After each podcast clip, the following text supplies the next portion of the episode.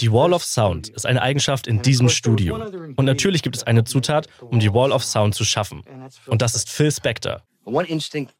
Intuitiv ist etwas passiert. Ich war in dem Raum mit Musikern, die spielten, und es sind viele Fehler da draußen passiert. Aber dann ging ich in die Kabine zurück und Phil sagte, warte, bis du gehört hast, was ich gemacht habe. Und es war ein Wunder. Aber ich sagte, ich habe von deinen Fehlern gehört. Und er meinte, es ist egal, was da draußen passiert. Hör, was ich hier gemacht habe. Und da kam die Magie her. Phil hat Magie.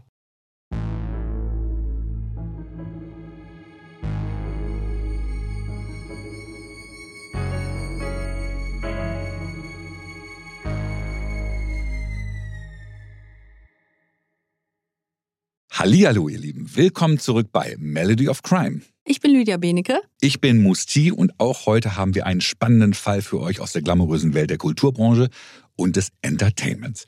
Liebe Lydia, weißt du eigentlich, was ich beruflich so mache? Du produzierst Musik. Ja, genau. Ich bin Musikproduzent und mein Happy Spot quasi, das ist mein Tonstudio. Und dieses Tonstudio, das merkst du jetzt hier auch schon in diesem Raum, das hat eine ganz, ganz besondere Magie, eine ganz besondere Akustik. Die Wände sind gedämpft. Mhm. Äh, du riechst hier schon eigentlich den, den, den holzigen Geruch der, der Musikinstrumente, der Gitarren, des Schlagzeugs, was hier rumsteht. Ähm, hier stehen diese ganzen Gitarrenverstärker um. Guck mal da vorne, dieses ganz alte, ganz alte, coole Grand Piano, dieser Flügel, also das ist schon irgendwie hier Musikgeschichte, was ja auch in diesem Musikstudio so ähm, rumsteht. Du merkst schon, also hier ist eine bestimmte Magie am Start, aus jeder Ecke trieft das Legendentum und hier haben tatsächlich ähm, Menschen ihre Musik aufgenommen, wie zum Beispiel die Beatles, dann einzeln nochmal John Lennon und George Harrison, Leonard Cohen, Ike und Tina Turner, die Ronettes. Also dass es so mehr geht in der Musikbranche gar nicht. Mhm. Ja, das ist wirklich so wie eine Hall of Fame. und sehr viel der Musik ist sicherlich auch äh, Musik, die ich in meinem Leben häufig schon gehört habe. Und du sagst, das alles wurde auch hier produziert. Genau. Und du hast gerade gesagt, die Hall of äh, Fame. Und in dieser Hall of Fame wurde The Wall of Sound quasi erfunden. Das ist hm. eine, eine Methode, Musik aufzunehmen. Ähm, weil ganz, ganz früher, sage ich mal, hast du, hast du einfach eine Band ins Studio äh, gesteckt, was ja auch toll war, weil die mussten alle spielen können, damit sie mhm. das wirklich live aufnehmen, ohne doppelten Boden. Aber diese Wall of Sound, die irgendwann wirklich tatsächlich neu in dieses Musikbusiness integriert wurde, die, äh, da, da, wurden quasi ähm, Streicher, Background-Sängerinnen, im Overdub-Verfahren, was bedeutet, dass du später zur eigentlichen Aufnahme noch Sachen hinzufügst und, und zum Beispiel in die Gitarre nochmal doppelt, um den Sound einfach fett zu machen. Also Wall of Sound bedeutet eigentlich übersetzt fetter Sound. Mhm. Dass du einfach da irgendwie so eine neue, ein neues Klangbild schaffst. Und davon hat unsere komplette Musik, wie wir sie jetzt kennen, profitiert. Das klingt mega, denn offensichtlich ist einiges an Musik, die ich mein Leben lang schon gehört habe, hier auch in diesem Kontext entstanden. Ich wusste gar nicht, dass Musik, die ich schon immer gerne gehört habe, beispielsweise von den Beatles oder von Leonard Cohen, dass die also auch durch diese Wall of Sound verbessert wurde. Jetzt frage ich mich natürlich, wie ist es denn überhaupt dazu gekommen, diese Technik anzuwenden? Wann war denn das und wie kam es dazu? Das war Anfang der 60er und äh, der Mensch, über den wir sprechen, vielleicht wissen es die Insider noch, ist natürlich äh, Phil Spector, der berühmteste Musikproduzent eigentlich seiner Zeit. Und ähm, der hat diese Methode, weil du gerade sagtest, Sound verbessern. Ähm, Im Prinzip ist es einfach eine Methode, die sehr innovativ ist, also wirklich was Einzigartiges. Und äh, du magst die Beatles. Ähm, mhm. Let It Be war das Album, was äh, Phil Spector tatsächlich produziert hat. Und das war ähm, insofern legendär, weil hier, wie gesagt, neue, neue ähm, äh, Methoden angewandt wurden, wie zum Beispiel extra noch Orchester aufzunehmen, extra noch Gesang, äh, Background-Sänger und, und wirklich mit Sound zu experimentieren. Also da haben sich Leute wirklich was getraut. Und ihr merkt schon, dass so viel Kreativität, ja, das ist schon eine Form von Magie und einer gewissen, gewissen kreativen ähm, Energie, die man da hat. Und das ist bei Künstlern und Produzenten verschwimmt dann so ein bisschen auch die Grenze. Und ich plaudere so ein bisschen da aus dem Nähkästchen, dass manchmal sicherlich auch, also gerade bei so großen Künstlern, stell mal vor, dass da John Lennon vor dir, dass dann eventuell auch Produzenten irgendwann vielleicht denken, sie sind die Künstler, nehmen, nehmen das Heft in die Hand und, und, und drücken allen den Stempel auf. Also geht es auch irgendwann irgendwie so ein bisschen um so Macht, Machtspiele, sage ich jetzt einfach mal. Und im Falle von Phil Spector steckt hinter dieser Magie und der schillernden Exzentrik eine ziemlich düstere Persönlichkeit. In den frühen Morgenstunden des 3. Februar 2003 wählt ein Mann die Nummer des Notrufs in LA. 911, what's your emergency? Er sagt, dass er glaubt, sein Boss habe jemanden getötet. Dieser Boss, von dem wir hier sprechen, war Phil Spector. Harvey Philip Spector wurde 1939 in New York geboren und wuchs in der Bronx in einer unteren Mittelschichtfamilie auf. Weil er seinen Vornamen Harvey nicht so gerne nutzte, änderte er später den Namen, mit dem man ihn ansprach und ließ sich gerne Phil nennen. Den kennt man so unter Phil Spector, genau. Was man über die ersten Jahre seines Lebens weiß, ist eher vage. Es gibt Hinweise darauf, dass sein Verhältnis zu seiner Mutter und auch seiner Schwester nicht so das Beste war. Und er hat selbst berichtet, dass er auch in der Schule eher Schwierigkeiten hatte, weil er als Junge eher klein und schmächtig gewachsen war, wurde er schnell zum Ziel nicht nur verbaler, sondern auch körperlicher Aggressionen durch Mitschüler. Er hat dann später versucht, diesen auszuweichen, in denen er zum Beispiel Schulaufgaben für kräftige Jungs übernommen hat, für die, die ihn dann ne? Die genau. Haben, das waren seine Bodyguards. Ja, also auch da hat er schon gelernt, durch eine Form von Macht das zu kompensieren, was ihm an körperlicher Kraft fehlte. Ein sehr wichtiges Ereignis in seiner Kindheit war der Suizid seines Vaters. Phil war neun Jahre alt und es gibt ein Interview, dem man entnehmen kann, dass der Vater sich offenbar in den Kopf schoss und so tötete. Und Phil sagte in diesem Interview, dass das schon auch ein sehr gravierendes Erlebnis war, das Spuren in ihm hinterließ. Hm. Einige Jahre später, da war er 13 Jahre alt, zog seine Mutter mit ihm und seiner Schwester nach Los Angeles. Hier besuchte er eine Highschool, wo er das Gitarrenspiel erlernte und auch anfing, die ersten Songs zu schreiben und äh, eine Band zu gründen. Und während dieser Highschool-Zeit hat er schon tatsächlich seinen ersten Nummer 1 Hit geschrieben. Das muss man sich mal auf der Zunge zergehen lassen. To know him is to love him. Und das ist die Gravur auf dem Grabstein seines Vaters. Das ist meine Inspiration. Ja, also offensichtlich hat er ja auch eigene biografische Aspekte und Emotionen in seine Musik gelegt. Und genau das kann ja auch eine sehr gute Grundlage sein für sehr emotionale Musik. Absolut. Also emotional kann man das nennen. Auf jeden Fall hat er einen riesen Nummer 1 Hit gehabt. Und ähm, wenn man Nummer, Nummer 1 in Amerika hat, ist das nochmal was anderes, weil dieses Land ja so groß ist. Also da bist du sofort auf dem Radar von allen. Und er hat ähm, während dieser Zeit einen sehr, sehr bekannten Plattenproduzent, Stan Ross, den muss ich zugeben, kannte ich vorher nicht, habe ich jetzt auch erstmal äh, nachgeforscht. Den hat Phil Spector kennengelernt und der war so ein bisschen der Mentor. Und der war von Phil Spectors Produktionsstil so beeindruckt, dass er ihn quasi gefördert hat.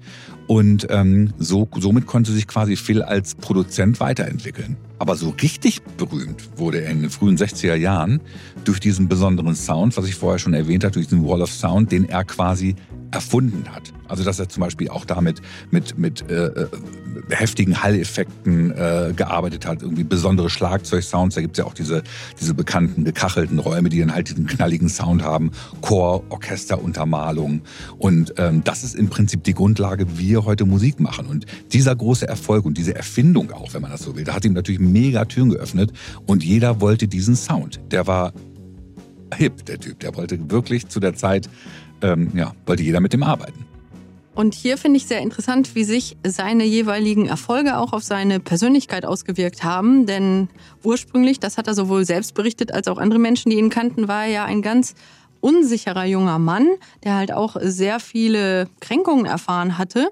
Und dann mit 21 dieser erste Hit, das war natürlich ein Riesenboost für sein Ego. Mhm. Und jetzt war er der coole Typ da im Fernsehen mit diesem Mega-Hit.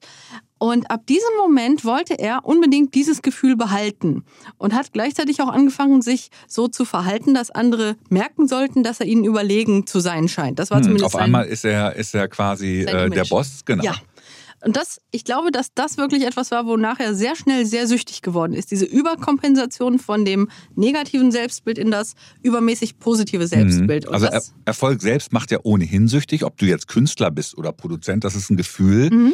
äh, das ist wie eine Droge. Da werden du, Glückshormone ausgeschüttet. Genau. Und, und, und du hast es gerade gesagt, dass du im Prinzip da, ich will einfach mal sagen, noch gar kein fertig ausgebildeter, standhafter junger Mann bist, sondern mhm. im Prinzip schon irgendwie jeder will was von dir. Die Dollars fliegen dir irgendwie aufs Konto, kommen reingeflattert. Und ähm, damit musst du halt erstmal klarkommen und dann auf einmal diese ganzen riesen Bands. Also der hat für die, für die Rolling Stones hat er Bass und Gitarre gespielt. Der hat irgendwie mit mit den mit den mit den Beatles hat er aufgenommen und da das ist ganz witzig, dass was auch bei dieser Aufnahme gab es mhm. zwischen John Lennon und Paul McCartney Zwist, mhm. weil Paul McCartney gesagt, ey mit so einem Typen kann ich gar nicht arbeiten. Mhm. Das ist interessant, denn alle Menschen offenbar, die jemals mit ihm gearbeitet haben, haben es so quasi zusammengefasst mit, er ist ein Genie, aber er ist extrem unangenehm und schwierig. Also, also man wollte den Sound, aber eigentlich mochte man den Typen nicht. Genau, das war wirklich offensichtlich einhellig die Meinung aller Menschen, die mit ihm je gearbeitet haben. Und er selber hat das aber so gar nicht wahrgenommen.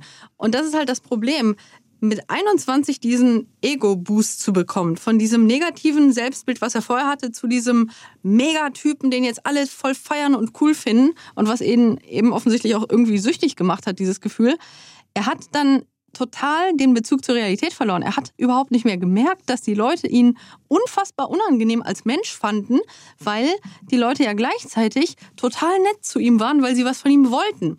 Und er hat sozusagen verwechselt, dass die was von ihm wollten, nämlich seinen coolen Sound und mhm. den Erfolg, den äh, dieser Sound mit sich bringt, und dafür ertragen haben, dass der einfach im Zwischenmenschlichen mega unangenehm war. Der hat das selber gar nicht mitbekommen und ja. auch nicht mitbekommen wollen. Es gibt diese berühmte Anekdote, mit der Pistole, mit der Phil Spector immer im Studio rumgefuchtelt hat und im mhm. Prinzip entweder Leute oder Künstler direkt bedroht hat, wie so ein John Lennon zum Beispiel, und ähm, entweder da so ein Machtspiel gespielt hat oder einfach nur gesagt hat, irgendwie, ich bin hier der, der Mac oder der, der whatever. Und da hast du ja gerade noch eine ganz geile ja, also Geschichte ne, von es, John. Es gibt diese Geschichte, dass eben der Phil Spector John Lennon irgendwie einschüchtern wollte, während die beiden eine Aufnahme zusammen hatten und dann hat der Phil halt an die Decke geschossen. Mhm. Und der John, der hat sehr überraschend cool reagiert und hat gesagt, Phil, du kannst mich ja gerne erschießen, aber mach sowas nie wieder, weil ich brauche mein Gehör für meine Arbeit. Mach nicht mein Gehör kaputt. Das war natürlich eine überraschende Art zu reagieren, aber das zeigt halt, dass sein Umfeld Phil Spector immer wieder gespiegelt hat, naja, ist schon irgendwie okay. Also eine normale Reaktion wäre gewesen, das ist völlig inakzeptabel. Ich gehe jetzt mhm. hier raus. Du kannst doch nicht ernsthaft mit einer Schusswaffe, die Menschen töten kann, sozusagen direkt vor mir nach oben schießen. Das geht gar nicht. Und so war es halt auch bei anderen. Zum Beispiel gibt es die Anekdote, wo er Leonard Cohen mit einer Waffe bedroht und die Waffe Leonard Cohen in den Nacken hält und sagt, du brauchst keine Angst haben, Mann, ich liebe dich. Und wo Leonard Cohen sagt, ich hoffe verdammt, dass das wirklich so ist.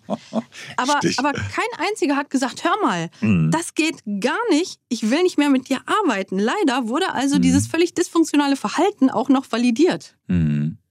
Das ist unfassbar. Das bringt mich natürlich auf einen Gedanken, der sich oft, oft gerade so durch die alten Zeiten dieser großen Musik und auch der Filmindustrie, dass quasi diese, diese über, übermächtigen Plattenbosse, Produzenten und so, dass sie sich einfach Sachen rausgenommen haben und vielleicht damals die Künstler auch gesagt haben, das ist die Schule, durch die man durch muss quasi. Ne? Also völlig das ist surreal. Genau die falsche Haltung, weil man dann solche wirklich nicht zu ertragenden Verhaltensweisen von Phil Spector dann als, naja, der ist halt exzentrisch abgetan hat. Aber mhm. das ist nicht exzentrisch, das war einfach jenseits jeder Grenze von normalem zwischenmenschlichem mhm. Verhalten und niemand hat sich getraut, ihm das wirklich rückzumelden. Total. Und was mir hier halt auffällt, also es gibt natürlich, du hast als Musikproduzent hast du halt immer schon so einen, einen, einen Moment, wo du schon ein bisschen auch oft Psychiater bist, oft, oft so eine, so eine Vaterfigur hast für die Künstler. Die müssen sich halt wohlfühlen, die müssen ja die beste Leistung abrufen, die sie im Studio haben, die müssen die, die, die, die müssen dir vertrauen.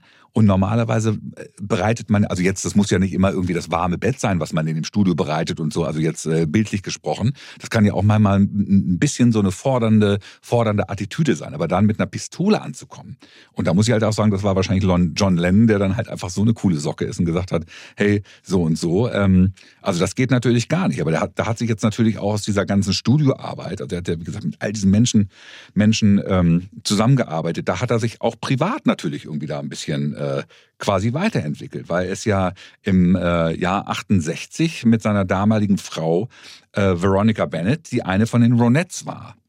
Ist er zusammengekommen und die haben geheiratet.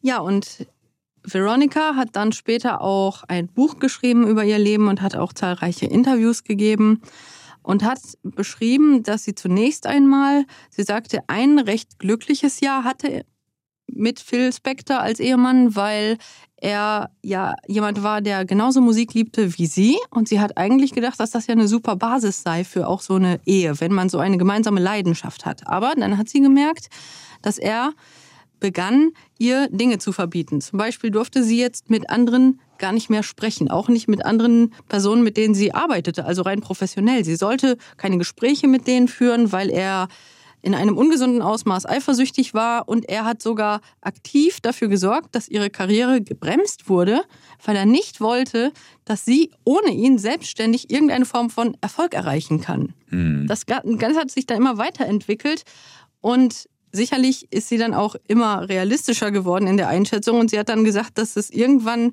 ganz klar war, dass das völlig ungesund war, denn er hat sie dann letztendlich im gemeinsamen Haus, das er das Schloss nannte, eingesperrt. Also er hat wirklich ihr gesagt, du hast das Haus nicht zu verlassen. Er hat sogar einmal all ihre Schuhe versteckt, damit sie damit barfuß nicht, nicht, das Haus verlassen kann. Und, und, wenn sie sagt, ich möchte gerne rausgehen, hat er gesagt, warum? Ich kann dir alles bestellen. Du musst hier nicht mhm. rausgehen. Du musst nicht mit anderen Menschen reden. Und damit hat er ihr ganz klar gezeigt, sie ist sein Besitz. Mhm. Es ist ähm, also natürlich diese Eifersucht und, und auch wieder Verhaltensmuster, die äh, auf Sachen hinweisen, aber ähm, was mir hier auffällt, ist ja irgendwie, er ist ja relativ jung sehr, sehr erfolgreich geworden und hat natürlich auch irgendwie ähm, äh, mit, mit tollen Leuten zu tun gehabt. Das ist groß. Also hat er eigentlich genug Zeit gehabt, sich zu entwickeln als Mensch, bevor das alles über ihn hineingebrochen ist? Weil das ist ja auch so, so kindisch irgendwie. Ich nehme dir jetzt alle Schuhe weg, damit du nicht rauskommst. Viele Menschen, die mit ihm näher zu tun hatten, beispielsweise seine Assistentin, hat sogar ganz wörtlich gesagt, dass sie ihn wahrgenommen hat als ein Kind eigentlich, mhm. eine kindliche Persönlichkeit, also auch in seinen Reaktionsmustern. Mhm. Und dass sie auch das Gefühl hatte, sich gewissermaßen um ein Kind zu kümmern, als seine persönliche Assistentin, die rund um die Uhr für ihn verfügbar sein musste. Also wirklich wie so eine Mutti, die sich mhm. um ein mhm. Kind kümmert.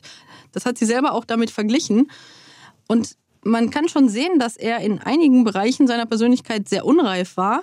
Wirklich tragisch ist, dass aufgrund seines Erfolgs, der ja wiederum auf seinem Talent basierte, bezogen auf Musik war er unfassbar talentiert. Das kann man auf keinen Fall in Abrede stellen. Aber dieser Erfolg hat dazu beigetragen, dass seine Persönlichkeit nie erwachsen geworden ist. Mhm. Also es gab nie reale Anforderungen, wie dass Menschen eben gesagt hätten, nein, du kannst dich nicht so verhalten. Nein, du wirst nicht weiterkommen im Leben, wenn du das tust. Das Gegenteil war der Fall. Mhm. Der hat sich so verhalten, dass jeder gesagt hat, das geht eigentlich gar nicht, aber es ist ja der Phil.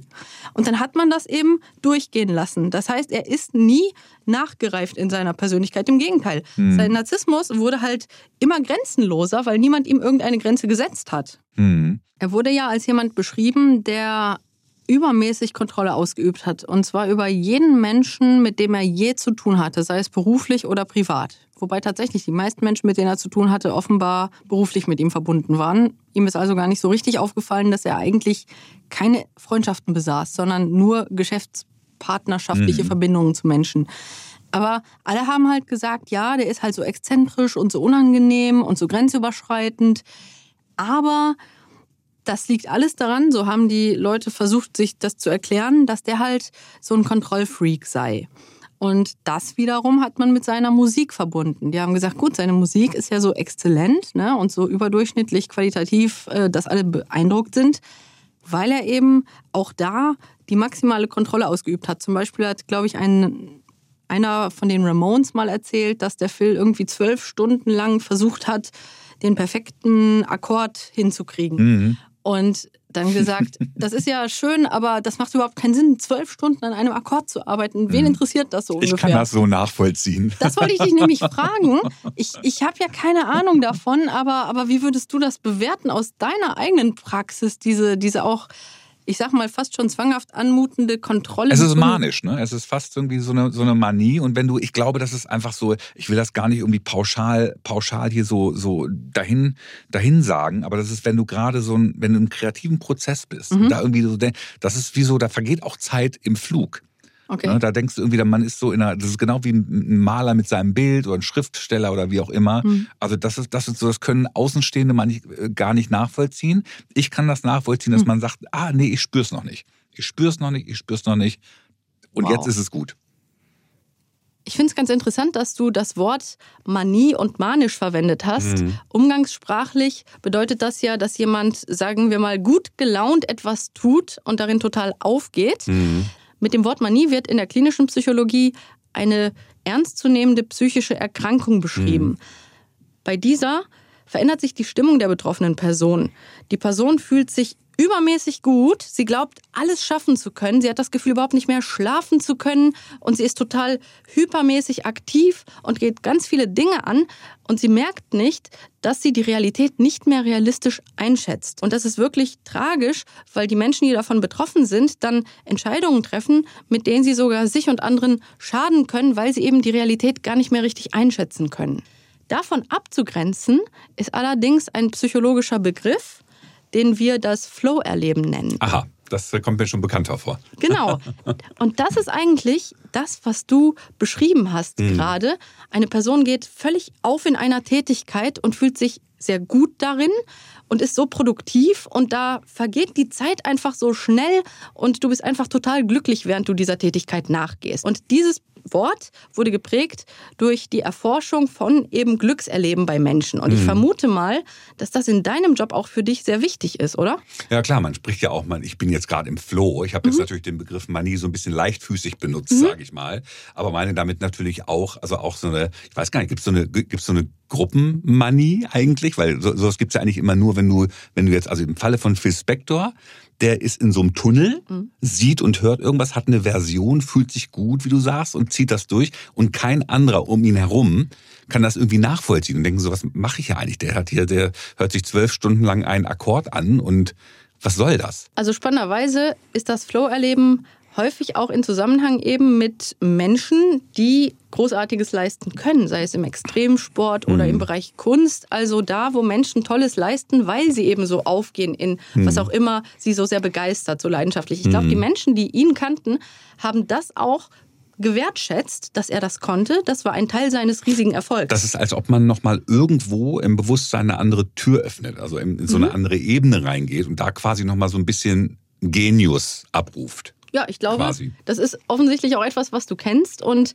das ist eben für die Gesellschaft auch ganz toll, dass es Menschen gibt, die dieses Flow-Erleben haben. In seinem Fall finde ich es halt sehr bedenklich, dass man allerdings das zusammengeworfen hat mit seinem völlig inakzeptablen Verhalten anderen Menschen gegenüber. Man hat im Prinzip gesagt, weil der eben so toll ist und auch so in seinen Sachen aufgeht und das Produkt, was er erbringt, ist großartig, muss man, das war die falsche Schlussfolgerung, seine unangemessenen Verhaltensweisen irgendwie tolerieren. Und das war falsch. Sich unterordnen quasi, ne? Das ist natürlich da, da immer, immer so die Sache, weil wenn du natürlich in diesem Flow bist und sagst irgendwie, ähm, ihr versteht mich alle sowieso nicht ich, und ich bin hier der Allheilsbringer und weiß das sowieso alles besser und dann, dann bist du im Prinzip, also er denkt, er ist irgendwie allen irgendwie zehn Level voraus. Ich würde aber vermuten, dass du vielleicht auch selber äh, das kennst, dass einerseits das zu erleben und dadurch auch sehr produktiv zu sein ja eben nicht erklärt, wie er sich verhalten hat. Ich glaube, auch aus deiner beruflichen Erfahrung ist es ja nicht unbedingt so, dass Menschen, die das können und Tolles schaffen, sich automatisch so unsozial verhalten wie er, oder? Nee, definitiv nicht. Und wie gesagt, dieses Flow-Ding, das ist so ein, so ein sehr, sehr, wie soll ich sagen, also ich, ich glaube nicht an so einen Gruppenflow zum Beispiel. Ich habe das irgendwie, wenn ich nachts im Studio sitze und irgendwie tatsächlich auch irgendwie so ein, so ein Loop höre in Schleif, da können auch Stunden vergehen. Aber das würde ich zum Beispiel nie machen, wenn da Leute drum, drumrum wären irgendwie. Ne? Dann, dann ist es halt unsozial und dann funktioniert das auch nicht. Weil Flow ist für mich sowas, dann bist du in deiner eigenen Welt und das funktioniert für einen selbst. Aber bei Phil Spector schien es ja so, dass er seine eigene Welt im Beisein auch von anderen Leuten und so dass er gesagt hat, weißt du was, ihr könnt hier ruhig rumsitzen und ihr seid zwar die Band, die ich produziere, aber ich fahre hier meinen Stiefel. I don't care. Ja, genau, dass er also die Leute stundenlang hat sitzen lassen oder gezwungen hat, einfach dann das zu machen, was er will. Das war das Problem. Das muss man natürlich nicht tun, wenn man eben seinen Flow erlebt, in keinster Weise. Absolut. Und das Problem ist eben, dass die Menschen aber all das immer wieder entschuldigt haben, was er eben an unsozialen Verhaltensweisen gezeigt hat. Und da muss man wirklich sagen, gab es diesen sozialen Gruppeneffekt, dass er ja über Jahre bestärkt darin wurde, es sei ja okay, dass er Menschen mit Waffen bedroht. Ja, weil, weil alle gesagt haben, ey, der Typ ist so ein Genie, also so Zähne zusammenbeißen und dadurch. Damit wir irgendwie auf der Platte, damit dann da unten steht, produced by Phil Spector. Ja. Auch wenn wir wissen, das wird jetzt eine katastrophale mhm. Erlebnis. Ja. Also haben wirklich auch Leute, wirklich, also die meisten Ergebnisse waren dann wahrscheinlich auch okay. Es gibt vielleicht mhm. auch Leute, das kann man jetzt schlecht nachvollziehen, vielleicht bei einigen Sachen. Oder wird es einiges geben, die mit ihm gearbeitet haben, wo oder der, der Künstler gesagt hat, das kommt so nie raus. Mhm. Das will ich nicht. Das finde ich sehr, sehr spannend, weil ich mich immer gefragt habe, ob das schon auch irgendwie ein Teil dieses Berufsbildes ist. Und dann könnten die Leute natürlich sagen, okay, der ist vielleicht nicht der Einzige, sondern wenn man wirklich qualitativ sehr hochwertig in dieser Branche etwas erreichen will, dann sollte man diese übermäßige Leidenschaft haben, so ein bisschen. Definitiv. Definitiv. Also es gibt ja natürlich auch Beispiele von, ich weiß jetzt nicht genau, wie, wie Dali oder mhm. Picasso. Das waren ja auch Charaktere. Mhm. Ich, ich will die jetzt nicht mit äh, Phil Spector vergleichen, aber das sind natürlich dann immer ganz spezielle Menschen, mhm. die auch verschroben daherkommen. Genau, man könnte also sagen, dieses Klischee, was viele Menschen denken von wegen Genie und Wahnsinn, dass man ihm dann auch mehr verzeiht, weil man glaubt, das ist halt so der Preis dafür, dass die Kunst, die er macht, so exzellent ist. Wahrscheinlich, genauso kann man das ausdrücken. Aber das ist natürlich trotzdem immer so der, der Pakt mit dem Teufel, sage ich mhm. mal, weil es natürlich irgendwie, du weißt, ich meine, sowas gibt's heute auch, dass du wahrscheinlich einen Auftrag von einer Plattenfirma kriegst und dann sagt der Künstler, ja, ich fühle das nicht so richtig, wo die Plattenfirma sagt, weißt du was, lass den mal machen, das ist der Chief, irgendwie, der weiß schon, was er macht. Mhm. Ähm, aber früher war das wahrscheinlich gang und gäbe. Da hat man gesagt, hier, das ist der, dem vertrauen wir gefälligst. Und das ist so der Typ. Und das, äh, das prägt natürlich auch deinen Charakter. Wenn du weißt, ich bin hier der, das Genie. Mhm. Und aber immer war das ja bei Phil Spector ja auch nicht. Irgendwann bist du ja auch aus dem Trend quasi. Und das ist gerade, wenn du in einem jungen Alter von 21 deinen ersten Hit hast, dann irgendwie so ein Megaproduzent wirst ähm, und dann irgendwann vielleicht nicht mehr gefragt bist. Ich glaube, das macht richtig was mit dir. Ja, ich glaube, das würde schon etwas mit jemandem machen, der nicht ganz so vulnerabel in seiner Persönlichkeit wäre, wie es offenbar Phil Spector war. Mhm. Und bei ihm war eben eigentlich immer spürbar, dass er so starke Selbstwertdefizite hatte, dass eigentlich auch allen klar war, dass sein Machtgehabe, seine Dominanz, auch seine Art, Leute zu bedrohen und zu beschimpfen, dass das alles das Überspielen war von dieser totalen Unsicherheit. Und es wurde zum Beispiel auch gesagt, dass er anfing, mit diesen Waffen rumzulaufen, auch alltäglich, mhm. weil gesagt wurde, wenn er mit jemandem sprach und die Person war größer gewachsen als er und er war halt relativ klein dann hat er immer das Gefühl, die Person schaut auf mich herab, ich bin unterlegen. Das konnte er nicht ertragen. Und das wurde mhm. immer gesagt, wenn eine Person also größer gewachsen war als er, hat er explizit seine Waffe rausgeholt, mit der gespielt, also mhm. gewissermaßen um zu zeigen, pass mal auf, du bist vielleicht größer als ich, aber ich habe hier die Waffe in der Hand. Mhm. Und es war so klar, dass er damit eben dieses Selbstwertdefizit überkompensiert, dass das auch von jedem so gedeutet wurde. Allerdings ist das Problem, dass er halt sein Leben lang mit diesen Waffen rumgelaufen ist, Menschen bedroht hat und nach Jahren und Jahrzehnten einfach der Meinung war, das ist völlig normal. Ja, das ist äh, wieder, wieder so ein, so ein äh, Proof of Proof of Concept, das funktioniert halt so. Ne? Ja. Ist, genau. Aber ich weiß nicht, ob das auch damals so ein bisschen die Zeit war, wo es so war. Ich meine, heute kann man das halt auch nicht mehr machen irgendwie. Das waren natürlich auch spezielle Zeiten. Aber selbst damals haben ja alle gesagt, dass die Art, wie er mit Waffen umging, schon auch sehr absonderlich war. Also was man schon gesagt hat, ja, der Film mit seinen Waffen, der ist halt so ein bisschen verschroben. Also selbst damals hat man nicht gesagt, das ist etwas, was Leute so tun würden, sondern man dachte, das wäre so sein ganz eigenes Ding, was halt so ein bisschen schräg sei. Nur weil er halt typischerweise bei den Bedrohungen immer geblieben ist, haben dann die Leute auch irgendwann gedacht, na ja, der will ja Leute bedrohen, aber der wird schon nichts machen. Und dann hat man das Ganze auch so ein bisschen verharmlost, wie er dann mit diesen Waffen rumgespielt hat. Mhm. Ich würde gerne nochmal auf die Ehe zurückkommen. Phil Spector war ja nicht nur bezogen auf seine beruflichen Kontakte als eine sehr unangenehme Person bekannt. Er war auch als Ehemann offenbar im wahrsten Sinne des Wortes ein Albtraum. Tyrann. Wirklich, ein mhm. Tyrann. Und die Verhaltensweisen, die seine ehemalige Frau beschrieben hat, die sind äh, wirklich sehr, sehr verstörend. Also sie hat gesagt, dass er bereits am Tag ihrer Hochzeit einen heftigen Wutanfall hatte und ihr vorgeworfen hat, sie wäre ja nur wegen seinem Geld mit ihm zusammen. Dann hat er sie trotzdem geheiratet, dann hat er sie aber immer wechselseitig mal positiv und dann wieder negativ behandelt. Und am Anfang war sie noch verliebt und hat gesagt, dass zumindest im ersten Jahr die Ehe ja ansatzweise gut lief, weil beide eben sich auf diese Musik auch konzentrierten. Aber er hat dann relativ schnell gezeigt, dass er alles in ihrem Leben kontrollieren wollte. Also er hat sie isoliert, hat ihr Kontakte zu anderen Menschen generell verboten, hat sie im wahrsten Sinne des Wortes eingesperrt in dem gemeinsamen Haus, das er ja das Schloss nannte. Und sie war wirklich in einem goldenen Käfig. Also es gab da Sicherheitspersonal, das sie aktiv daran hinderte, das Haus zu verlassen. Hm, heftig. Die Ehe, die ja zunehmend von dem absolut unangemessenen Kontrollbedürfnis von Phil Spector geprägt wurde, wurde auch noch schwieriger, als dann klar wurde, dass die beiden kein leibliches Kind bekommen konnten.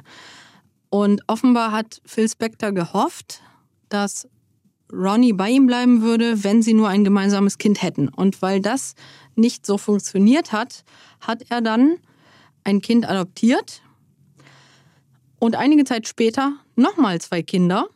Und bezogen auf diese zwei weiteren Kinder hat er auch nicht vorher mit Ronnie darüber gesprochen, sondern die einfach nach Hause gebracht und gesagt, so hier, das sind unsere zwei neuen Söhne. Und auch das war ganz offenkundig ein Versuch, sie durch diese Kinder so zu beschäftigen und in diesem Haus zu behalten, dass sie dann auch durch die emotionale Bindung an die Kinder nicht mehr weg sollte. Also der hat ganz bewusst manipulativ diese Kinder geholt, damit Ronnie dann auch in diesem Haus bei ihm mit den hm. Kindern bleiben musste. Hat aber die Kinder auch dementsprechend nicht geil behandelt, ne? Alle Kinder, die er adoptiert hat, haben einhellig berichtet, dass er sie genauso wie Ronnie behandelt hat. Er hat sie auch eingesperrt, hat ihnen den Kontakt zur Außenwelt untersagt und es gibt sogar Vorwürfe, dass er seine Söhne sexuell missbraucht haben soll. Hm, na toll, Vorzeigepapa. In jedem Fall haben die Menschen, die auch wirklich das Privatleben mit ihm teilten, alle gesagt, dass er sie nicht wie menschliche Wesen behandelt hat, sondern mhm. wirklich auch wie Objekte, also mhm. wie eine Puppe, die man kauft und die soll in dem Schrank bleiben. Mhm. Und wenn man die rausholt, ist gut, aber die sollen nicht selbstständig irgendwas machen. Und genau diese Haltung hatte er zu seiner Frau und den Kindern, die er adoptiert hat. Mhm. Aber es sind ja auch so zwei Welten. Was ich mich frage, Lydia, ist natürlich irgendwie, er war ja vor Ronnie Spector schon mal verheiratet, auch mit einer Sängerin. Und äh, Ronnie und, und auch seine Ex-Frau, die mussten ihn ja auch aus dem Studio gekannt haben. Das heißt, sie haben ungefähr gesehen, vielleicht nicht so, wie er dann wirklich privat war, aber die haben schon gemerkt, was ist, also es ist so ein Macho, vielleicht auch so, so, so, so ein Machttyp gewesen. Irgendwie ist das, scheint das ja auch am Anfang ein Reiz zu sein. Ich denke, dass bei der professionellen Arbeit mit ihm die jeweilige Frau gedacht hat, okay, es ist bekannt, dass der schwierig ist gegenüber allen Menschen, mit denen er arbeitet. Das gehört halt zu diesem vermeintlichen Genie dazu. Das wurde dann ja auch immer von allen genau so entschuldigt, mhm. sein total unangemessenes zwischenmenschliches Verhalten. Aber sicherlich konnte er gerade, wenn er jemanden umworben hat, auch nett sein. Und dann hat er wahrscheinlich am Anfang so ein Image kreiert, dass er zwar vielleicht Kontrolle mag und dass er dominant ist, dass das alles zu seinem vermeintlichen Genie dazu gehört, aber dass er auch nett sein kann. Und diese Kontrolle, die hat er ja zunehmend installiert. Zum Beispiel hat er Ronnie geheiratet, dann eingesperrt mhm. und ihr gesagt, aber Schatz, du musst doch gar nicht weggehen. Wenn du was brauchst, sag mir einfach Bescheid, ich mhm. bestell das. Mhm. Also er hat ja immer so getan, als wäre er ganz nett. Als gehöre das auch zum Lifestyle so ein bisschen dazu. Mhm. Das unterstreicht ja genau dieses Image, was angeblich reiche oder berühmte Leute haben. Die kapseln sich ab. Du musst ja gar nicht mehr rausgehen. Äh, Delivery ist angesagt und man kann dann in, ihrem eigenen, in den eigenen vier Wänden quasi so ihr Leben leben. Für Ronnie war diese Art des Lebens zunehmend unerträglich. Mhm. Und das mündete dann letztendlich darin, dass ihre Mutter ihr wirklich geholfen hat zu fliehen. Also die hat wirklich eine Flucht durchgezogen, an der der Phil Spector sie wirklich hindern wollte. Mhm. Und als sie dann geflohen ist, hat Phil sie dann damit unter Druck gesetzt, dass sie halt die Kinder nicht mehr sehen würde. Und mhm. er hat auch Todesdrohungen ausgesprochen. Er hat ganz klar gesagt, wenn sie irgendwo auftreten würde, da würden dann engagierte Killer lauern. Mhm. Und wenn sie auf der Bühne steht, würde sie getötet werden. Also er wollte jetzt auch noch Rache üben und hat da ganz klar Todesdrohungen ausgesprochen, die sie auch wirklich stark verängstigt haben. Mhm. Ja, schrecklich. Also das natürlich auch nochmal zum äh, ähm zum Begriff Fame. Also wenn du natürlich in deiner Bubble lebst und sagst, irgendwann ist überhaupt nicht mehr unter Leuten und hast aber dann irgendwie so einen Charakter wie Phil Spector, der ja eigentlich tatsächlich ein sehr berühmter und bekannter Mensch ist, der aber auch nicht mehr so famous war wie in seiner Anfangszeit. Und das ist natürlich etwas, woran Phil Spector auch zu knabbern gehabt haben muss. Ja, also du bist, du bist ja als Produzent, bist du ja ohnehin immer zweite Geige. Das muss ja für ihn von Anfang an ein Problem gewesen sein. Also er war ja immer im Driver Seat, er war ja immer derjenige, der gesagt hat, hier geht's lang. Und er hat einen Sound entwickelt, Wall of Sound. Er hat ja wirklich Musikgeschichte geschrieben und die ganze Musikindustrie quasi ab seinem Schaffen wirklich geprägt. Ähm, aber wie gesagt, das geht auch nicht immer. Das hat jeder, jeder Produzent, das ist ja wie so eine Sinuskurve oder jeder Künstler, würde ich mal sagen. Eine Sinuskurve, wo du mal wieder ein bisschen kreativer bist, mal wieder ein bisschen weniger kreativ, mal wieder bekannter, wie auch immer. Das haben andere Produzenten auch, auch ein Quincy Jones, der hat solche Phasen gehabt. Ähm, und das hat wahrscheinlich den Phil Spector so umgetrieben, dass der diese Unsicherheit einfach ähm, mit anderen Mitteln äh, äh ausgelebt hat. Ne?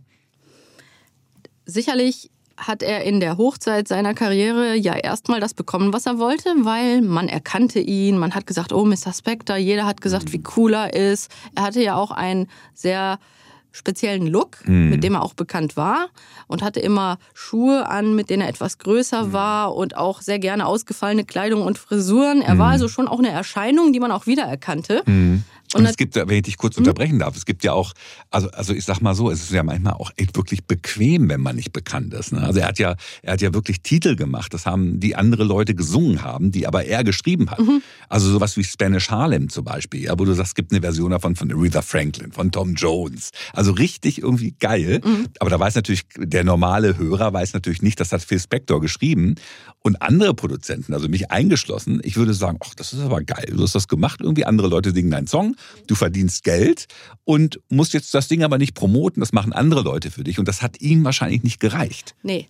Deswegen hat er schon auch durch seine Erscheinung und sein Auftreten und auch, dass er eben in offenbar einigen Gegenden sehr bekannt war, auch vom Äußeren her, mhm. erstmal das Gefühl gehabt, auch er ist der Star. Mhm. Also er war zwar nicht auf der Bühne im körperlichen Sinne, aber er hatte eine Bühne erschaffen für sich in mhm. seinem sozialen Umfeld. Und das Problem war, dass ja mit der Zeit seine Bekanntheit halt wieder zurückging. Mhm. Obwohl er es geschafft hat, als Produzent wirklich visuell auch wiedererkennbar mhm. zu sein, das muss man erstmal dann hinkriegen, wie du Klar. schon richtig sagst, ist aber natürlich dann mit Abnahme dieses Fames mhm. auch dieser Wiedererkennungswert langsam runtergegangen. Und interessant ist, er hat dann später in seinem Leben, also einige Zeit vor der Tat, die er begangen hat, immer nachts Partys gemacht in bestimmten Locations, wo man ihn kannte. Mhm. Wo er genau wusste, wenn er reingeht, wird er als der King Deswegen behandelt. Deswegen geht er da auch hin natürlich, ja. ne? weil er genau weiß, da bin ich auf meinem äh, äh, äh, Gebiet hier, ne? auf, ja. meiner, auf meiner Spielwiese. Da hat er sich seine narzisstische Aufwertung natürlich geholt, mhm. durch eben diese Orte, an denen er immer noch der Megastar war. Mhm.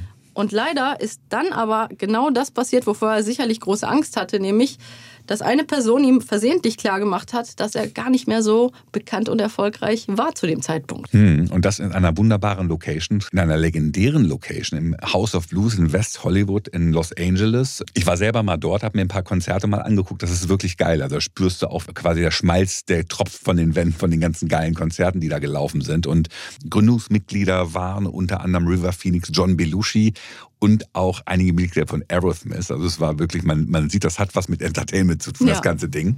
Und das war so ein bisschen, glaube ich, so der, die, die, die Spielwiese auch von Phil Spector, wo er tatsächlich auch mal oft hingegangen ist.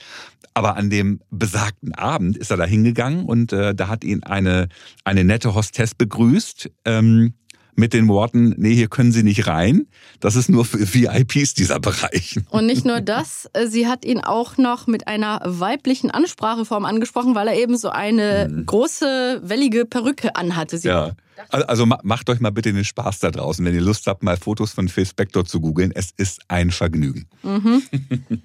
Leider hat also diese völlig nette Frau einen Fehler gemacht, der verheerende Folgen hatte denn sie hat das Schlimmste getan, was Phil Spector sich vorstellen konnte. Sie hat ihn in seinen Augen als Frau beleidigt mhm. und auch noch gezeigt, dass sie ihn überhaupt nicht kennt, dass mhm. er also völlig bedeutungslos sei ja. und gar kein VIP. Und Phil Spector war ja in Begleitung von seinem, von seinem Date. Das heißt, das war doppelt peinlich, mhm. war richtig peinlich. Und diese besagte Frau, die diesen Fauxpas geleistet hat, äh, unwissentlich war Lana Clarkson. ja. ja. Und sie hat ja dort gearbeitet, vielleicht auch so ein bisschen mit der Hoffnung, dass sie nochmal auch Menschen kennenlernen könnte, die ihr in ihrer Karriere weiterhelfen würden. Sie war Schauspielerin und das auch mit großer Leidenschaft. Jedoch war sie jetzt an einem Punkt in ihrer Karriere, wo sie das Gefühl hatte, so nicht weiterzukommen. Sie war 40 und noch nicht sozusagen in den Rollen gecastet, die sie sich vielleicht zu diesem Zeitpunkt gewünscht hätte. Und dann war wahrscheinlich so die Idee, Geld zu verdienen, aber auch an einem Ort, wo sie vielleicht auch nochmal Möglichkeiten haben könnte, neue Rollen zu bekommen. Klar, also so dieses klassische Hollywood-Ding natürlich. Ich meine, Mhm. 40 ist wahrscheinlich ein Alter, alt in Hollywood-Terms quasi. Ne? Aber Lana Clarkson schien eine Person zu sein, die im Prinzip, was, was ich ganz sympathisch finde, die im Prinzip gesagt hat, ey, ähm, egal. Mhm. Ich habe hier, ich habe, und die hat einiges schon gemacht, die hat an, an Schauspieler, an viele Fernsehrollen, viele Werbungsgeschichten, Modelgeschichten. Und trotz allem hat sie immer wieder gesagt, ey, ich hol mir da einen Job, mach noch mal da. Lana Clarkson war sehr umtriebig und das respektiere ich auch sehr, dass sie trotz dieser ganzen Hollywood-Blase, ja, wo man ja immer sagt und so, oh Mensch, und, und immer toll aussehen und immer irgendwie den Schein wahren, ähm, trotz ihrer, ihrer, ihrer Erfolge, die sie tatsächlich hatte. Und aber als es nochmal wieder ging, hat sie gesagt, ey, macht nichts, ich hole mir jetzt trotzdem einen Job und arbeite jetzt zum Beispiel als Hostess-Kellnerin im, im House of Blues.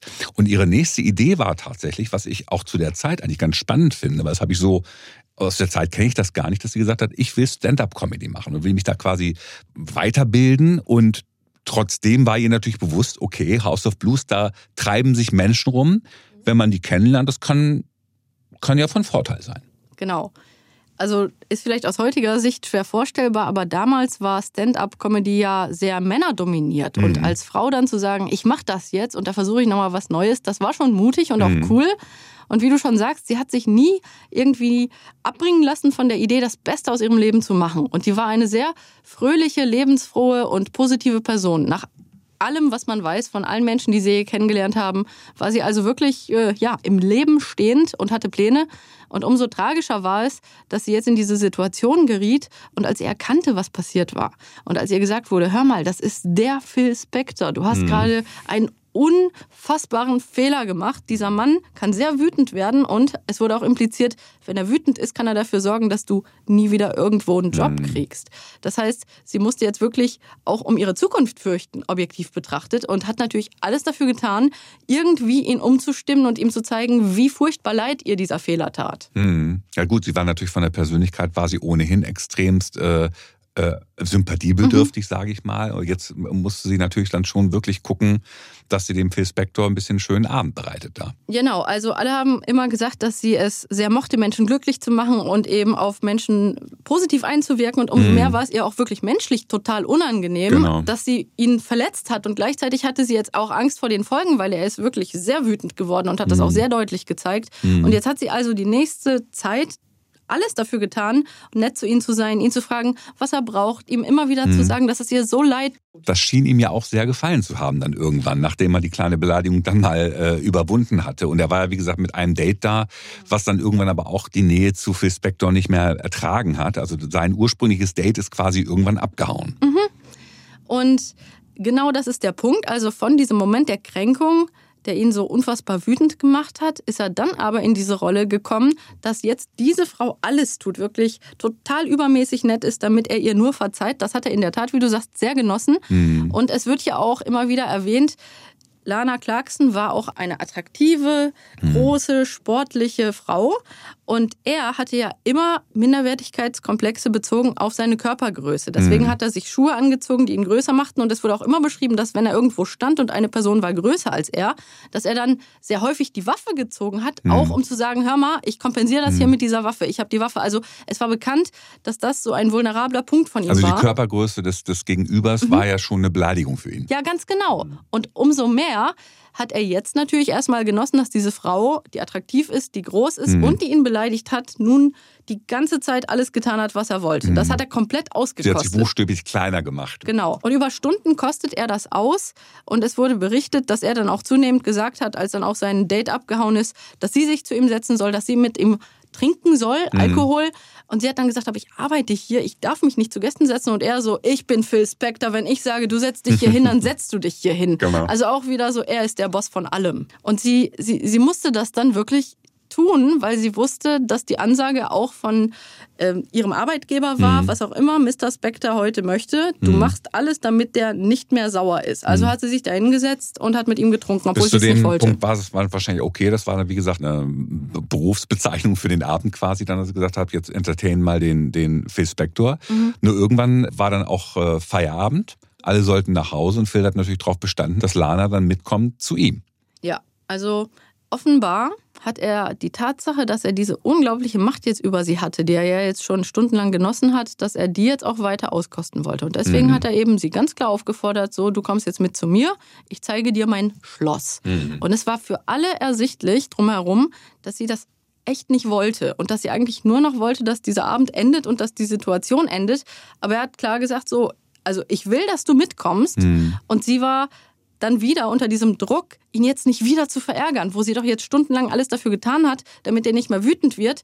Und dann sah sie sich offensichtlich nicht in der Lage, irgendwie sein Anliegen abzulehnen mhm. und hat sich ganz offensichtlich eigentlich gegen ihren Willen dann doch dazu entschieden, das zu tun und hat wahrscheinlich gehofft, gut, dann trinke ich mit dem da noch ein Glas, dann sage ich, ich muss nach Hause und wahrscheinlich mhm. hat sie gehofft, dass dann auch irgendwie der Abend vielleicht friedlich enden könnte. Wahrscheinlich ja, aber es ist natürlich auch immer dieser Hollywood-Dünkel, den, den, das ist ja auch so ein kleiner roter Faden, der durch unsere, durch viele unserer Fälle geht, ähm, dass du, dass du weißt, da stimmt irgendwas nicht, da passt nicht, aber man macht ein Spiel macht man trotzdem mit, weil man mhm. weiß, ah, es könnte mir was bringen. Mhm. Ja.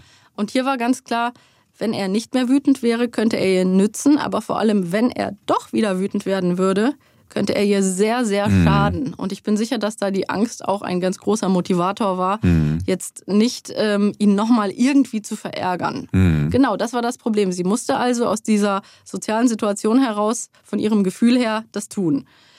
Und wie gesagt, es ist interessant, dass alle, die das beobachtet haben, den ganzen Abend gesagt haben, man sah richtig, wie unangenehm ihr das war. Aber es gibt ja Augenzeugen wohl, die auch gesehen und, und gehört haben, dass sie gesagt hat, nee, für mich ist hier Feierabend, ich komme mhm. nicht mehr mit. Ja, genau. Aber letztendlich ist sie doch mitgefahren auf das Schloss, in Anführungsstrichen. Und ähm, was ist dann passiert, Lydia? Also der Fahrer, der jetzt auch noch eine wichtige Rolle spielen würde, der hat die beiden dann dahin gefahren und hat dann draußen gewartet, offenbar im Auto.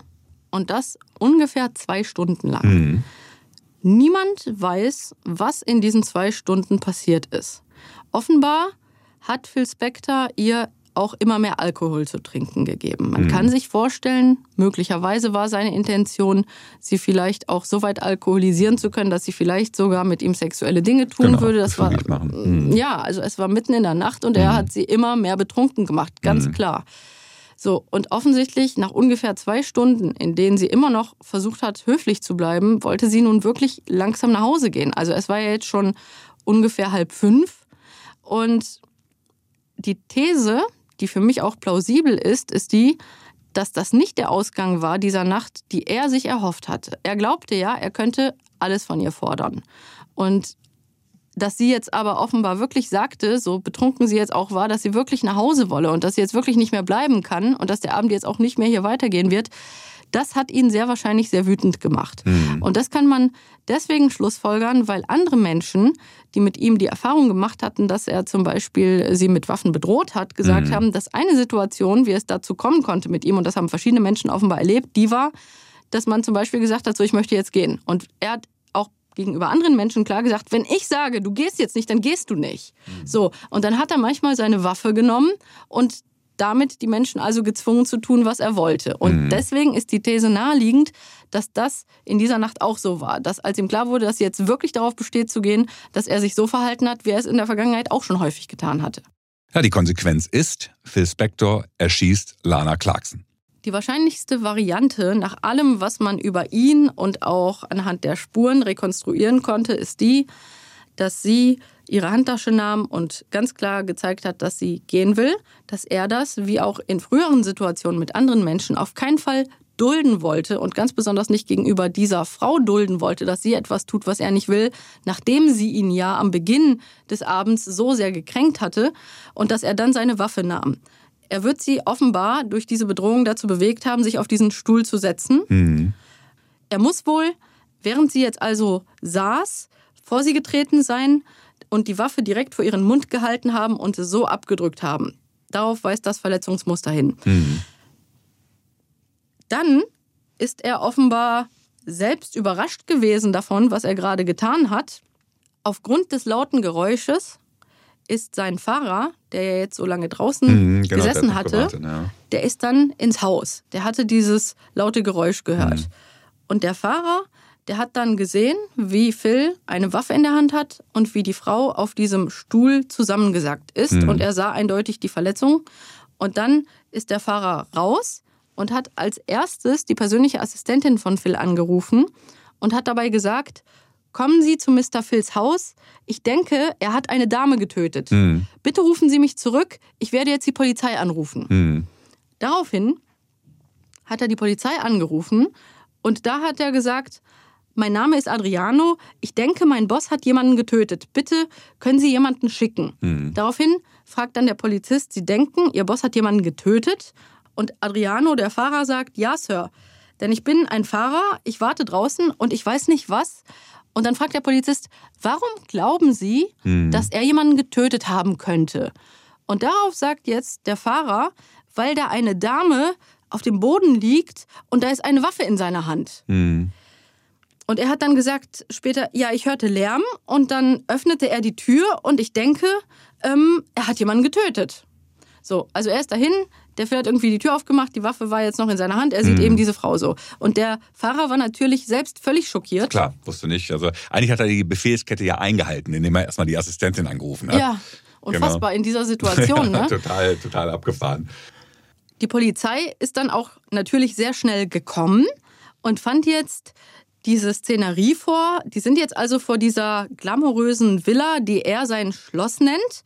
Und Phil Spector geht auf sie zu und sagt, Sie werden das nicht glauben. Warten Sie, bis Sie sehen, was ich getan habe. Also was für eine Ausdrucksweise. Die Polizei macht sich natürlich große Sorgen, weil der Mann ist offensichtlich schwer betrunken. Aber wenn er jetzt jemanden getötet hat, kann er jetzt auch noch eine Waffe bei sich haben. Genau. Also er ist natürlich jetzt gerade sehr gefährlich. Deswegen sagt die Polizei, nehmen Sie Ihre Hände hoch, über den Kopf. Er macht das und nimmt die dann aber wieder runter und steckt sie in seine Taschen und geht auf sie zu. Sie sagen nochmal, nehmen Sie Ihre Hände über den Kopf. Er macht es wieder und steckt die wieder in die Taschen. Genau, er redet ja auch gleichzeitig wahrscheinlich da Genau, und er vergisst redet die auf ganze. Zeit. Ja, genau. Und, und dann sagen die, wir werden sie tasern, wenn sie jetzt nicht ihre Hände über dem Kopf lassen, weil die wissen ja nicht, ob der jetzt gleich eine Waffe zieht und auf die schießt. Ne? Mhm. Und weil er das eben nicht getan hat, haben sie ihn getasert und anschließend eben mit Handschellen gefesselt. Mhm. Und darauf ist der verbal komplett eskaliert. Also er hat wirklich so gerufen, also man muss sagen, sie angeschrien, Mhm. die Polizei von LA arbeitet für mich. Da sieht man schon diese göttliche Allmacht, die Ja, er glaubt zu genau, haben. genau. Und was auch krasses ist, was er gesagt hat, bezogen auf die Frau, die er gerade getötet hat. Er hat wörtlich in dieser Wut gesagt, Sie, wollte es so oder irgendwie so. ja, es ist, es ist fürchterlich. Ich will den Wortlaut zitieren, weil Ja. man das gar nicht anders, äh, glaube ich, darstellen kann, in was für einem Mindset der war. Mhm. Der hat wirklich geschrien, sie ist ein Stück Scheiße und ich weiß nicht, was ihr Problem war, doch sie hatte gewiss kein Recht dazu, in mein Schloss zu kommen, sich ihren verdammten Kopf aufzuschießen und zu sagen, ich hätte sie ermordet. was zum Henker stimmt mit euch Leuten nicht? Mhm. Ich meine, da merkt man, auf welchem Trip er gerade war. Mhm. Also diese Äußerung spricht so für sich, da ist alles die Allmacht, die Wut, dass er jetzt ein Problem hat, er gibt ihr die Schuld. Und das ist psychologisch halt interessant, weil wenn wir davon ausgehen, dass er sehr betrunken war, weil sie gehen wollte, sie bedroht hat, diese Waffe dann, als sie saß, eben vor ihren Mund gehalten und abgedrückt hat in dieser Wut, dann ist das Spannende, dass das, was er hier sagt, sie ist ja jetzt schuld. Wie konnte sie, also er sagt, sich in den Kopf schießen und da sagt er ja noch, sie hätte gesagt, er hätte sie ermordet. Für mich weist das darauf hin, dass er auf der emotionalen Ebene immer noch auf dem Film ist, sie hat mich in Schwierigkeiten gebracht. Und Genau. das ist etwas, was man bei solchen Tätern sieht. Emotional ist er wirklich der Meinung, sie ist schuld. Also im Prinzip ist ja in seinem Kopf, sie hat mich gezwungen. Mhm. Und deswegen kann er ihr so emotionalisiert die Schuld geben. Und das Einzige, was er sieht, ist, er hat jetzt ein Problem. Mhm. Und man merkt also, wie authentisch er das fühlt. Und in seinen weiteren Äußerungen, auch im späteren Verlauf, wo er immer wieder behauptet hat, dass sie sich selbst getötet habe. Natürlich hat er gelogen. Und natürlich wusste der, dass er die Waffe in der Hand hat und mhm. dass er abgedrückt hatte. Aber in seiner Emotion war er immer noch sicherlich der Meinung, sie ist ja schuld daran. Und mhm. er muss das halt nur nach außen jetzt anders verkaufen, damit die Leute halt merken, dass er, und das hat er, glaube ich, echt gefühlt, das Opfer der Situation mhm. ist. Genau. Also wäre halt, wär halt interessant, nochmal äh, zu wissen, äh, ob er das wirklich so bewusst alles gesteuert hat, obwohl er da, wie gesagt, auch ein bisschen auf einem anderen Planeten war, oder, oder ob das einfach auch wie so, eine, wie so ein Reflex war, einfach zu sagen, so, es ist sowieso immer so, dass mhm. alle anderen schuld sind und ich bin irgendwie ne, der Allmächtige. Also das Spannende ist, glaube ich, dass er ja sehr starke Emotionen hatte in seinem ganzen Leben und die haben mhm. sich ja in seinen Verhaltensweisen immer wieder gezeigt. Genau. Und ich glaube schon, seine Grundemotion war zu dieser Sache Selbstmitleid mhm. und Wut auf ah, sie. Selbstmitleid, interessant. Poor me, irgendwie jetzt wollte er mir hier was anhängen und so. Mhm. Genau. Okay. Weil das ist, glaube ich, die äh, Emotion, die auch erklärt, dass er wirklich der Meinung war, er sei das Opfer. Der hat das gefühlt. Mhm. Und deswegen konnte er auf sie wütend sein, weil in seinem Gefühl war sie schuld. Das mhm. ist halt dieses Egozentrische in seiner Persönlichkeit. Mhm. Und dementsprechend kann er zwar rational wissen, er hatte die Waffe in der Hand und hat abgedrückt, aber emotional fühlt es sich für ihn so an, dass sie ihn dazu gezwungen hat, also sie schuld ist und er das Opfer ist. Mhm. Also die Ratio ist da nicht übereinstimmt mit dem Gefühl. Das Gefühl ist aber, wonach er handelt und wonach er sich auch äußert. Mhm. Ja, da ist natürlich dieses Drama jetzt passiert und äh, Phil Spector hat eine Frau ermordet. Das war in 2003 und was ich so abgefahren finde, was ja auch so ein bisschen für die Heuchlerei oder dieses typische Hollywood-Tum steht, dass in 2004, also einigen Jahr später, knappes Jahr später, Phil Spector ähm, als Nummer 63 in, in, in den größten Künstlern aller Zeiten ähm, äh, äh, aufgeführt wurde vom Rolling Stone Magazine. Also da sieht man auch immer, wie kann man, wie kann man so eine so eine Lebensleistung, die er selbstverständlich auch hatte und wirklich da auch Großes geleistet hat, wie kann man das von so einem wahnsinnigen Menschen trennen? Mhm. Ja, das ist das, was mich halt immer beschäftigt und, und mir auch als Musikfan, aber auch als Kollege von dem Typen, wo ich sage, also ich kann es überhaupt nicht nachvollziehen. Und das gibt mir zu denken tatsächlich. Ja, ich frage mich auch tatsächlich, ob das vielleicht heutzutage, wenn das alles jetzt ein aktueller Vorfall wäre, ob das dann vielleicht eben nicht so von diesem mhm. Magazin gemacht worden wäre, ob man da schon etwas mehr reflektieren würde, dass es halt Handlungen gibt, die dann eigentlich ausschließen sollten, dass die Person zumindest dann auch so gewürdigt wird, wie du schon sagst. Ist manchmal schwierig, die Kunst von den menschlichen Taten dieser Person zu trennen, aber in diesem Fall, ähm, ja, war das wahrscheinlich ein ungünstiges Signal, möchte ich sagen, nachdem jemand sich so verhalten hat. Hm. Und besonders möchte ich hier auch betonen, also nicht nur, dass er das getan hat, er war offenkundig auch sehr betrunken. Und ich sagte ja schon, dass Alkohol bei einer so impulsiv aggressiven Grundtendenz, die er aufwies mhm. und dieser starken Kränkbarkeit, dass das ein Mix ist, der natürlich äußerst ungünstig gewirkt mhm. hat ganz offensichtlich in dieser Nacht, als er dann so wütend wurde, als sie gehen wollte und mhm. nicht mehr tun wollte, was er sagt. Kann man generell sagen, dass bei, bei dieser Art von Fällen, dass mehrere Faktoren zusammenkommen? Also ja. dass, dass, dass man jetzt quasi nicht sagt, der, der Typ ist jetzt geisteskrank, Punkt, sondern da kommt ganz vieles zusammen. Da kommt diese Unsicherheit zusammen. Da kommt im Prinzip Alkoholeinfluss zusammen. Da kommt äh, ähm, auch die Lernerfahrung, dass die er Lernerfahrung, dass er immer damit durchgekommen ist, ganz genau. genau. Und dass all das gibt dann diesen explosiven Mix. Das ist es nämlich. Also ich verstehe das gerade bei solchen Taten, dass Menschen, die so von außen drauf schauen, dann einfach denken, der Typ ist, man würde umgangssprachlich sagen, verrückt, mhm. weil alles, was der so getan hat bis hin zu dieser Nacht, wirkt ja völlig unnachvollziehbar. Also das ist ja dann der umgangssprachliche Ausdruck dafür, dass man denkt, eine Person verhält sich auf eine Art, die man eigentlich nicht normal nachvollziehen kann. Und in der Tat ist es dann wichtig, aus der psychologischen Sicht diese vielen Faktoren zusammenzutun, denn es gibt immer die Persönlichkeitsfaktoren, und dann auch situative Faktoren. Und hier sieht man die Enthemmung, die Lernerfahrung, die Kränkbarkeit, mhm. die Impulsivität, die Aggressivität, die Tatsache, dass er immer erfolgloser wurde in seiner mhm. Wahrnehmung. Das alles, man sieht richtig, wie das in der mathematischen Gleichung quasi mhm. alles zusammen dann zu diesem Ergebnis führt. Macht aber, komplett Sinn, ja. ja. Macht komplett Sinn. Aber ich sage immer, eine Erklärung ist keine Entschuldigung. Das ist mein absolut wichtigster Satz, den wiederhole ich auch mhm. sehr häufig, weil ich immer sage, wir können wissenschaftlich die Faktoren hier in einen Zusammenhang setzen und erklären, wie das Ganze sich bis zu diesem Punkt entwickelt hat. Aber er hat die Entscheidung getroffen, diese Waffe zu nehmen. Mhm. Er hat die Entscheidung getroffen, betrunken mit einer Waffe vor einer Person zu stehen mhm. und letztendlich offenbar auch abzudrücken. Und er ist mhm. verantwortlich auch für die ganzen Verhaltensweisen, die er auch die Jahre vorher schon gezeigt hat, die überhaupt nicht okay waren. Und auch mhm. für diese Tat. There is a road to Spanish Harlem. Hat er auch geschrieben, ja. Also er hat wirklich Musikgeschichte geschrieben, aber nennt ihn als Inspiration tatsächlich. Also er hat das Album von den Beatles, Let It Be, hat er produziert. Er, äh, Leonard Cohen, äh, George Harrison natürlich und John Lennon irgendwie als Solokünstler und, und, und, und, und. Musikalische Lebensleistung nicht abzustreiten. Und wie du gerade sagst, trotz allem ist das alles keine Entschuldigung. Er ist 2021 gestorben an Covid, glaube ich, war das. Ähm, ja, insofern hat sich natürlich die, die, die äh, Personalakte äh, oder die Akte Phil Spector damit auch geschlossen. Aber ein äh, tatsächlich interessanter Fall und auch äh, wie immer mal ein bisschen obskur. Ja, und ein Fall, aus dem wir vielleicht mitnehmen können, wie so oft in den Fällen, über die wir sprechen, dass ein Aspekt ist, man sollte auch prominenten Menschen nicht alles durchgehen lassen und ihnen das Gefühl geben, wirklich so eine Art göttliche Allmacht zu besitzen. Mhm. Denn das ist immer wieder bei Persönlichkeiten, die Risikofaktoren mitbringen, etwas, was zu einer so schlimmen Eskalation dann am Ende beitragen kann. Mhm.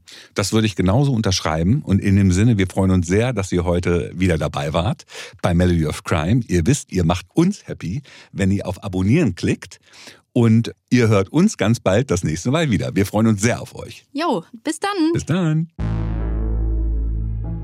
Melody of Crime ist eine Produktion von Podstars bei OMR, Creative Artists Agency, im Auftrag von ARD Kultur.